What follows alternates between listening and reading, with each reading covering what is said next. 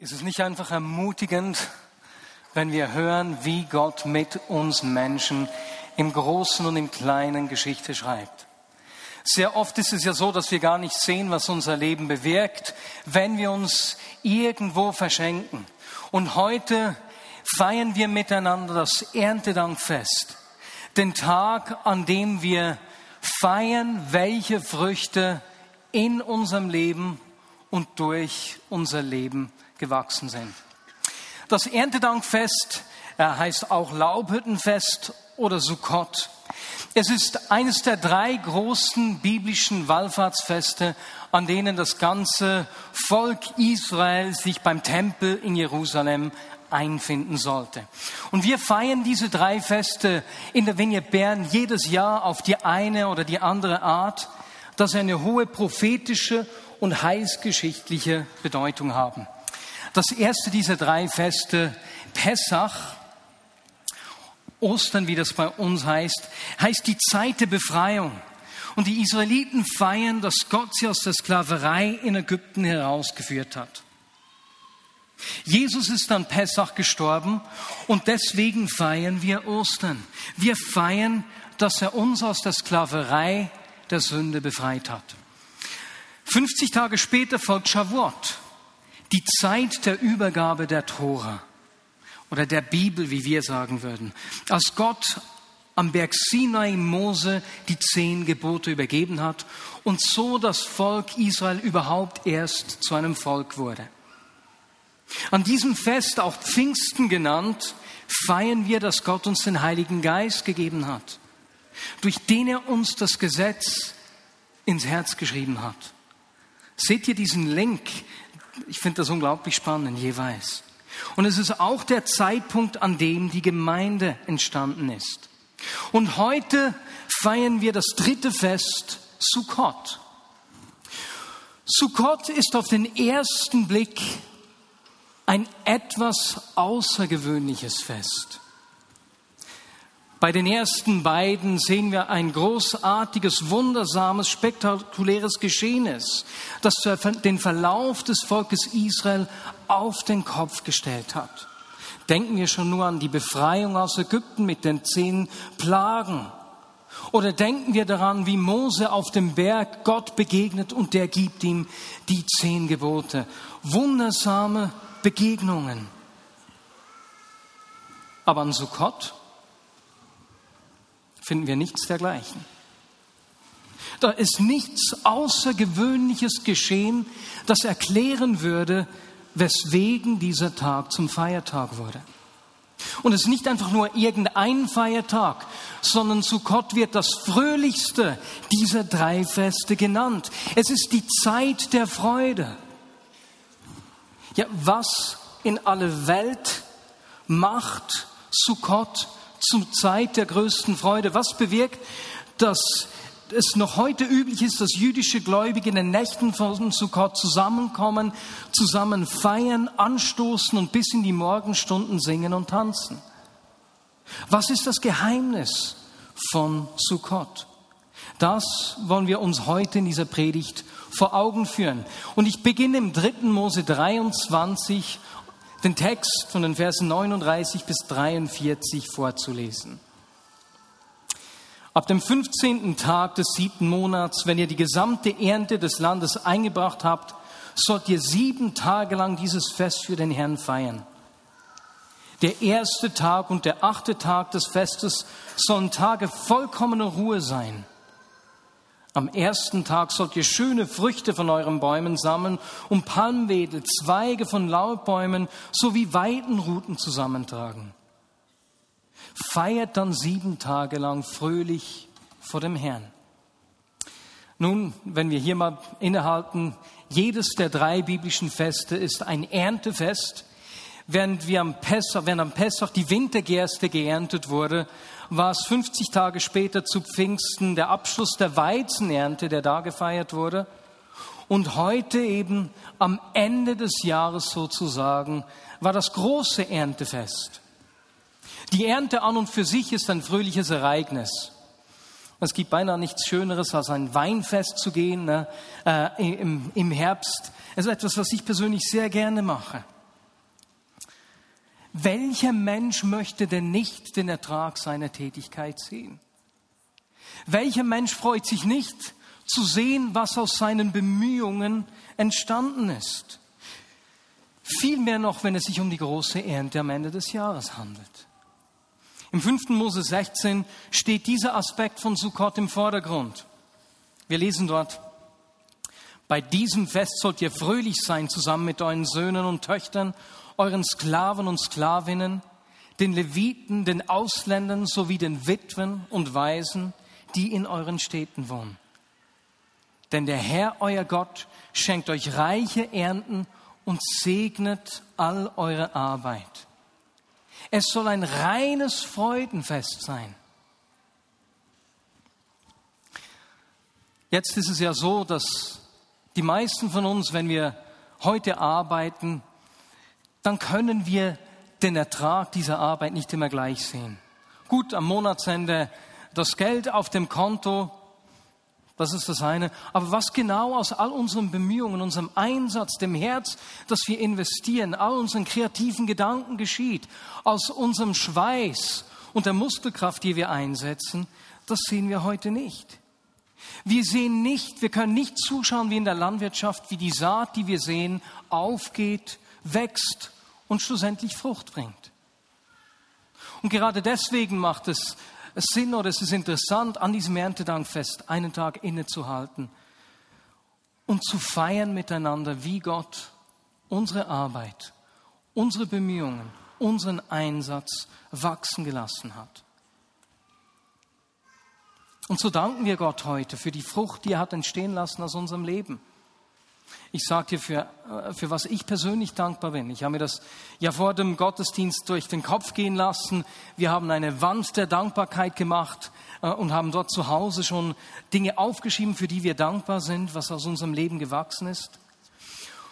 Und wenn ich zurückschaue auf die vergangenen Monate, ist etwas, was mich unglaublich dankbar macht, zu beobachten, wie groß die Offenheit der Menschen ist für Jesus und zu sehen, dass die Zahl an Menschen zugenommen hat, die sich erst kürzlich entschieden haben, diesen Weg mit Jesus zu gehen und Jesus zum Herrn ihres Lebens zu machen.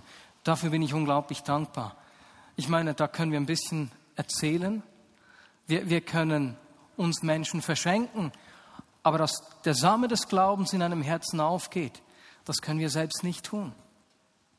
Etwas Zweites, wir haben uns dieses Jahr an die Anpassung der Struktur der Vignette Bern herangemacht, da wir Raum für neue Leiter schaffen wollten. Das viel Arbeit in diesem Ganzen, äh, in die, da steckt da drin. Und nun zeichnet sich das Bild, das entstehen wird, immer klarer ab. Und es zeichnet sich ab, dass wir am ersten Sonntag des neuen Jahres äh, acht, besser gesagt elf Bereichsleiter einsetzen werden und wenn wir, wenn wir da schauen in diesen Bereichen, ist es uns tatsächlich gelungen, Raum für neue Leiter zu schaffen. Wir werden zwei Leiter zwischen 20 und 30 einsetzen können, vier zwischen 30 und 40, vier zwischen 40 und 50 und zwei zwischen 50 und 60. Auch da zu sehen, diese Verteilung ist einfach außerordentlich. Und ich bin unglaublich dankbar dafür zu sehen, was hier entsteht. Und zu sehen, dass diese Leiterinnen und Leiter alle aus der Vignette Bern herausgewachsen ist. Etwas, was wir uns schon immer gewünscht haben. Es ist etwas Zweites, wofür ich unglaublich dankbar bin. Und drittens, meine Tochter ist heute leider krank zu Hause. Sie hat eine Magen-Darm-Verstimmung. Aber sogar heute Morgen nach einer intensiven Nacht, als wir Anbetungsmusik gehört haben, hat sie begonnen zu Hause anzubeten und zu tanzen, als wäre diese Nacht nichts gewesen. Und wenn du als Vater miterleben kannst, wie eine Tochter Jesus anbetet, wie sie für ihre Freunde und Kollegen betet, dann, dann macht dich das richtig glücklich und dankbar. Das sind so drei Dinge, für die ich dankbar bin.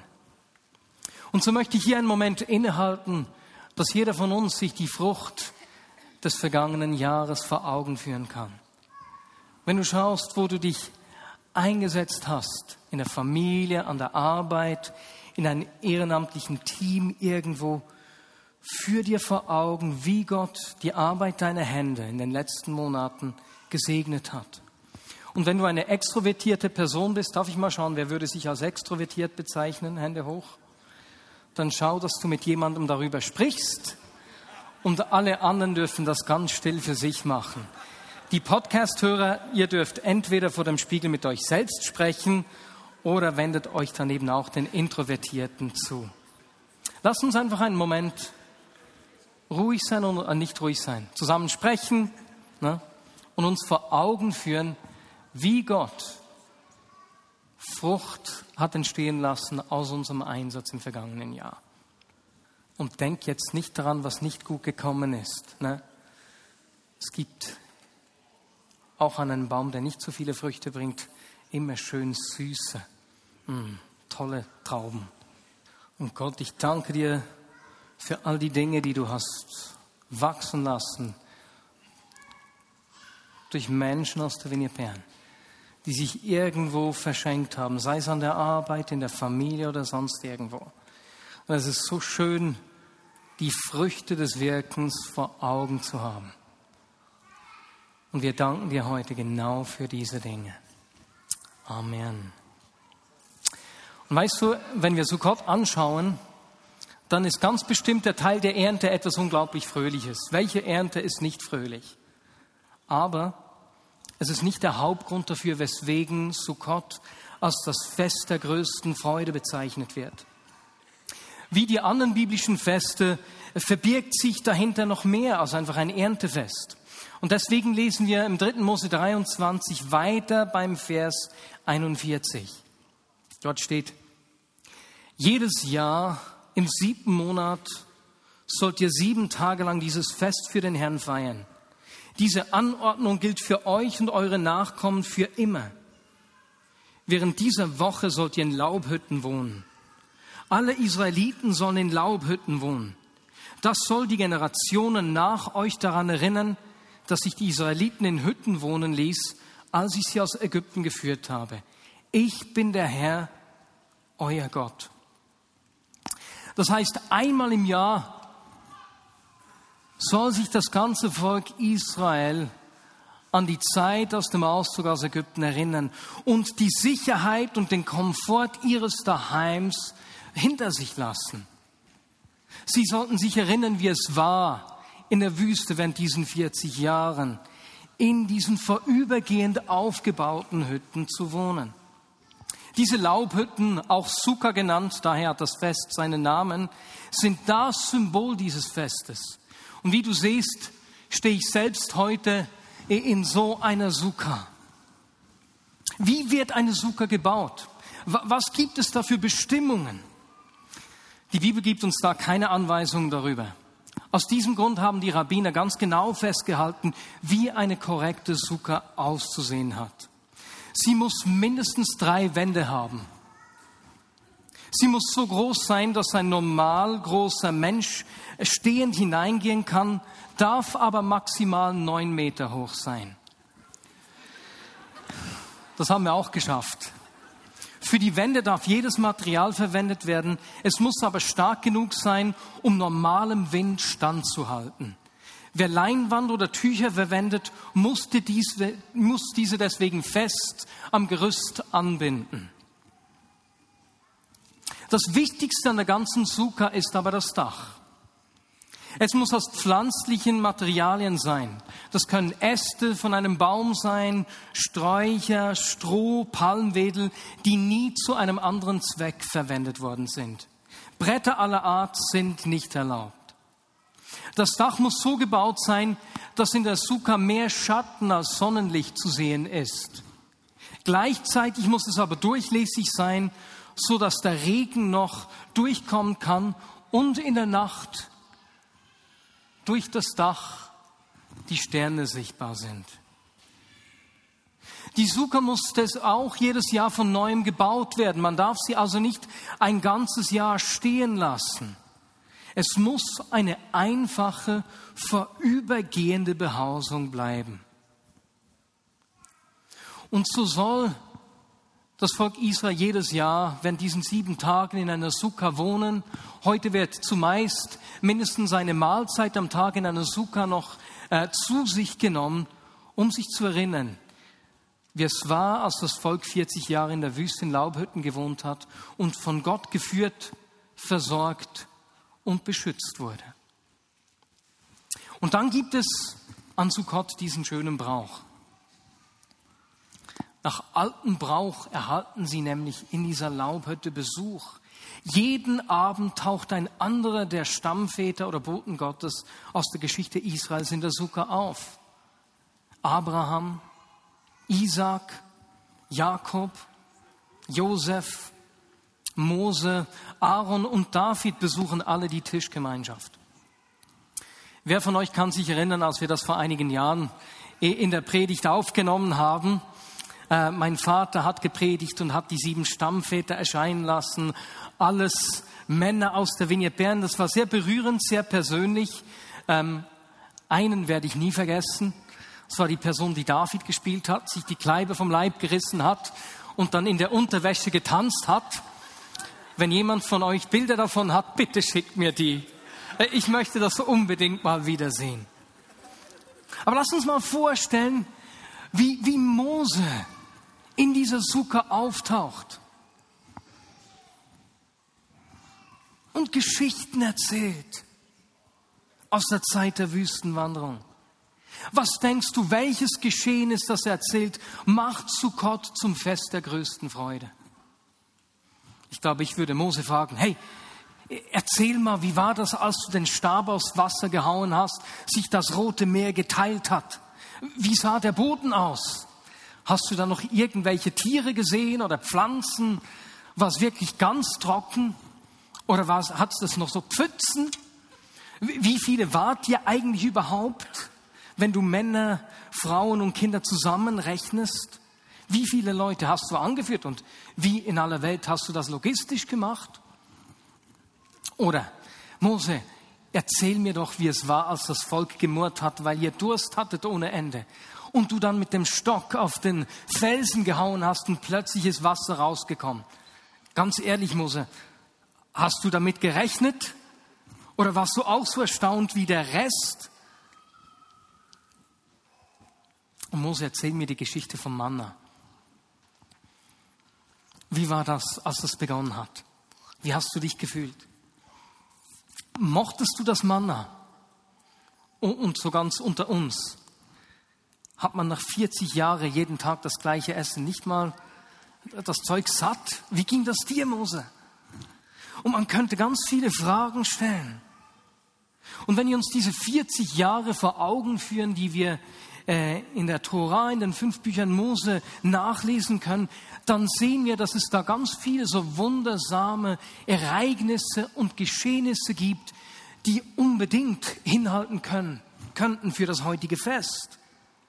Gott hätte irgendeines dieser spektakulären Geschehnisse auswählen können, um einen Grund für die Sukkot-Feierlichkeit zu geben. Aber nein, keines dieser Wunder ist der Grund der Freude von Sukkot. Wir feiern weder das Fest von Gottes übernatürlicher Versorgung, noch feiern wir die Teilung des Wassers und auch nicht den großen Tag des Einzugs im verheißenen Land. Aber was ist denn der Grund der Freude von Sukkot? Auch wenn es kaum zu glauben ist, das Geheimnis von Sukkot scheint genau das Fehlen eines solchen großen Wunders zu sein. Der Grund der überschwänglichen Freude ist, dass Gott selbst diesen Weg mit seinem Volk gegangen ist. Der Grund der überschwänglichen Freude ist, dass Gott selbst mitten unter ihnen gewohnt hat. Egal, wo sich die Wolke der Gegenwart Gottes niedersetzte, da schlugen sie ihr Lager auf. Wenn sich die Wolke erhob, dann brachen sie ihr Lager wieder ab. Und als Mose die Stiftshütte errichtete, dann kam diese Wolke der Gegenwart Gottes auf diese Hütte, auf diese Sukkah, denn Gott wollte unter ihnen wohnen. Und so wurde die Stiftshütte zu einer Sukkah, einem Ort der einzigartigen Nähe und Gegenwart und des Schutzes Gottes.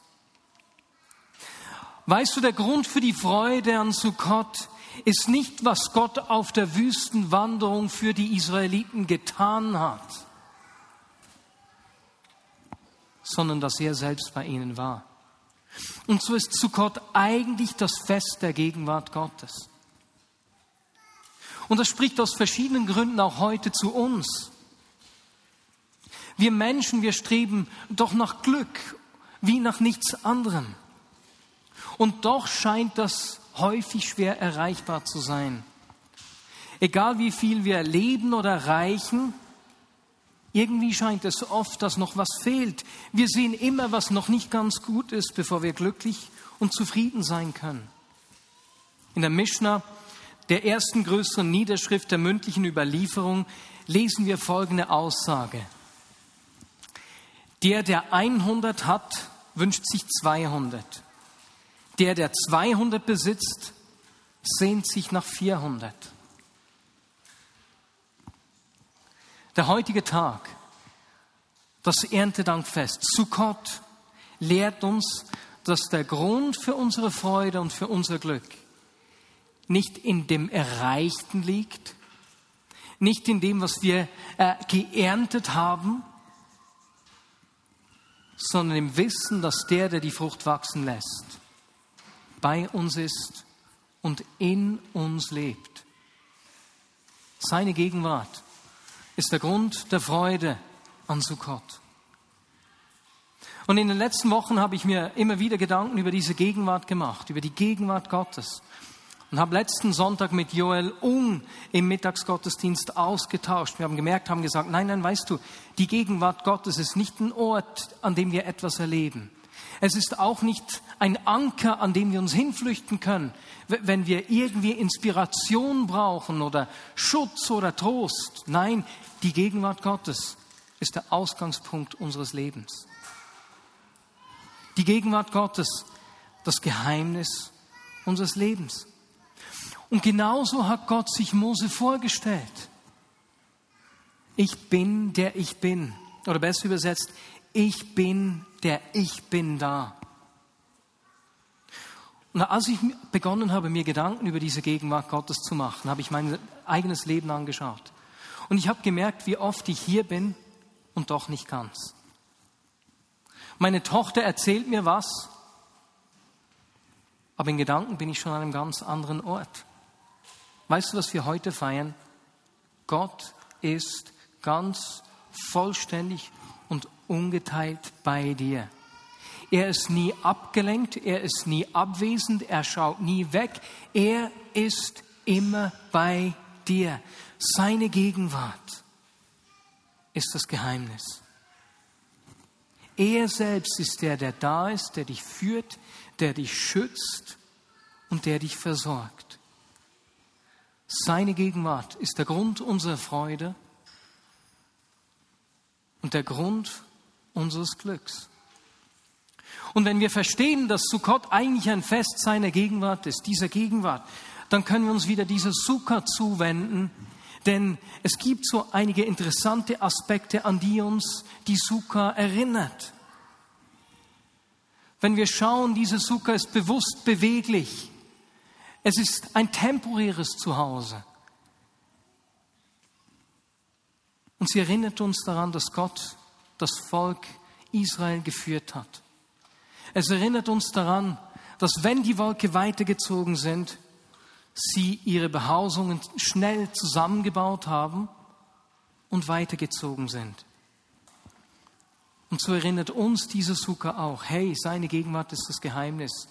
Bleib beweglich, richte dich auf ihn aus, bleib im Aufbruch, bleibe wach. Denn so wie Gott das Volk Israel mit seiner Gegenwart auf dem Weg aus Ägypten bis ins verheißene Land geführt hat, so will ich auch dich führen und leiten. Die Suche erinnert uns an etwas Zweites. Sie ist zerbrechlich. Man spürt den Wind und den Regen und das Wetter. Und so ist sie auch ein gutes Bild für unser Leben. Wir sind nicht abgeschottet. Wir sind nicht verschlossen.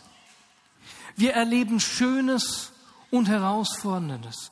Und es gibt immer wieder Momente im Leben, an denen uns das vor Augen geführt wird, dass unser Leben ebenso zerbrechlich ist. Das können manchmal kleine Dinge sein, wie beispielsweise, als meine Tochter letzte Nacht eben die Magen-Darm-Grippe entwickelt hat und dann alle zwei Stunden aufgewacht ist. Caro, meine Frau und sie haben kaum geschlafen. Wenn ich nicht schlafen kann, bin ich unausstehlich. Deswegen habe ich gesagt, Schatz, morgen ist Erntedankfest. Ich gehe ins Gästezimmer schlafen. Sonst könnte ich jetzt, das war abgemacht, das ist so die Anmachung zwischen uns. Ne? Letzte Woche war ich krank und wenn ich krank bin, das schlägt mir sofort aufs Gemüt. Ich weiß nicht, wem das auch so geht. Und dann sieht die Welt nur noch schwarz aus. Vielleicht sind Menschen unter uns, bei denen es nicht einfach nur eine vorübergehende Krankheit war, eine Grippe oder sowas, sondern du hast vielleicht von einer Krankheit erfahren, du hast eine Stelle verloren oder irgendetwas Ähnliches erlebt, das dein Leben richtig gehend erschüttert hat. Und weißt du was? Sukkot erinnert dich. Gott ist in diesem zerbrechlichen Gefäß. Seine Gegenwart ist bei dir. So wie Gott die ganze Zeit bei seinem Volk auf dem Weg aus Ägypten ins verheißene Land war, es geführt hat, zu ihm geschaut hat, in diesen zerbrechlichen Hütten, wie er sie versorgt hat, so sorgt er auch für dich. Seine Gegenwart ist der Grund unserer Freunde und unseres Glücks, sogar in den herausfordernden Umständen des Lebens. Und zu guter Letzt erinnert uns die Sukkah auch immer wieder an Gottes Verheißungen. Wie gesagt, lässt sie den Blick auf die Sterne frei. Weswegen? Weil Gott dem Vater Abraham verheißen hat, dass sein Volk so zahlreich wird wie die Sterne am Himmel. Gott hat ihm das verheißen, als er schon alt war und noch kein Kind hatte. Und dann hat er zu ihm gesagt, und weißt du, durch dich werden alle Völker der Erde gesegnet. Und so soll sich das Volk Israel jedes Jahr wieder erinnern an die Verheißungen Gottes, an das, was Gott zugesagt hat. Es soll sich daran erinnern, dass Gott seinen Verheißungen immer treu gewesen ist. Er hat sie in das verheißene Land geführt. Und so macht uns die Suche auch heute noch bewusst und sie erinnert uns daran, dass Gott auch in deinem und meinem Leben seine Verheißungen erfüllt. Und wir halten uns an diesem heutigen Tag deswegen seine Verheißungen auch bewusst vor Augen. Gott, so wie du dein Volk gut geführt hast, wie du sie ins verheißene Land gebracht hast, so öffne meine Augen für deine Absichten mit meinem Leben. Und wenn ich mir diese Verheißung selbst nicht vorstellen kann, wie das auch bei Abraham der Fall war, der im Alter noch Kinder halten soll, so gib mir Mut und den Glauben, dass auch durch mich die Menschen um mich herum gesegnet werden können.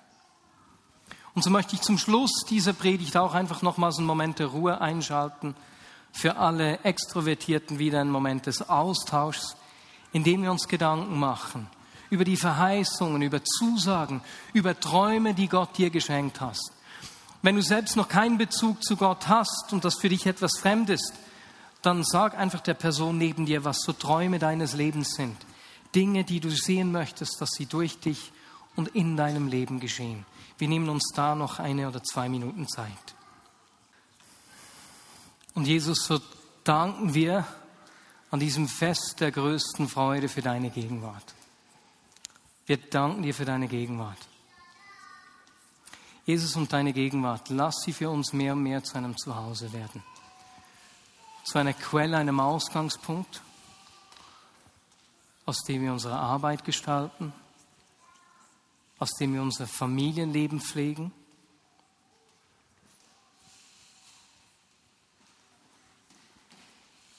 Und die zum Ausgangspunkt für sämtliches Wirken unseres Lebens wird. Ich danke dir, dass du uns genauso mit deiner Gegenwart führst, wie du das Volk Israel geführt hast auf diesen 40 Jahren durch die Wüste. Jesus, ich danke dir ganz speziell für die Menschen, deren Leben zerbrechlich erscheint wie diese Zucker, Ich bitte dich ganz be bewusst für sie, dass du die Freude der Gegenwart Gottes auf sie kommen lässt, dass du sie ermutigst, inspirierst, tröstest, ihnen Perspektive gibst und ihnen auch den Blick auf die Zukunft schenkst, auf die Dinge, die du noch in ihrem Leben und durch ihr Leben tun willst. Jesus, wir wollen ein Segen sein. Wir wollen diese Verheißung, die auf Abraham liegt, dass aus äh, seinen Nachfahren alle Völker der Welt gesegnet werden sollen. Genau das wollen wir leben. Das soll durch uns heute nach wie vor geschehen. Mache du uns zum Segen für alle Menschen, denen wir begegnen, egal ob direkt oder indirekt. Amen.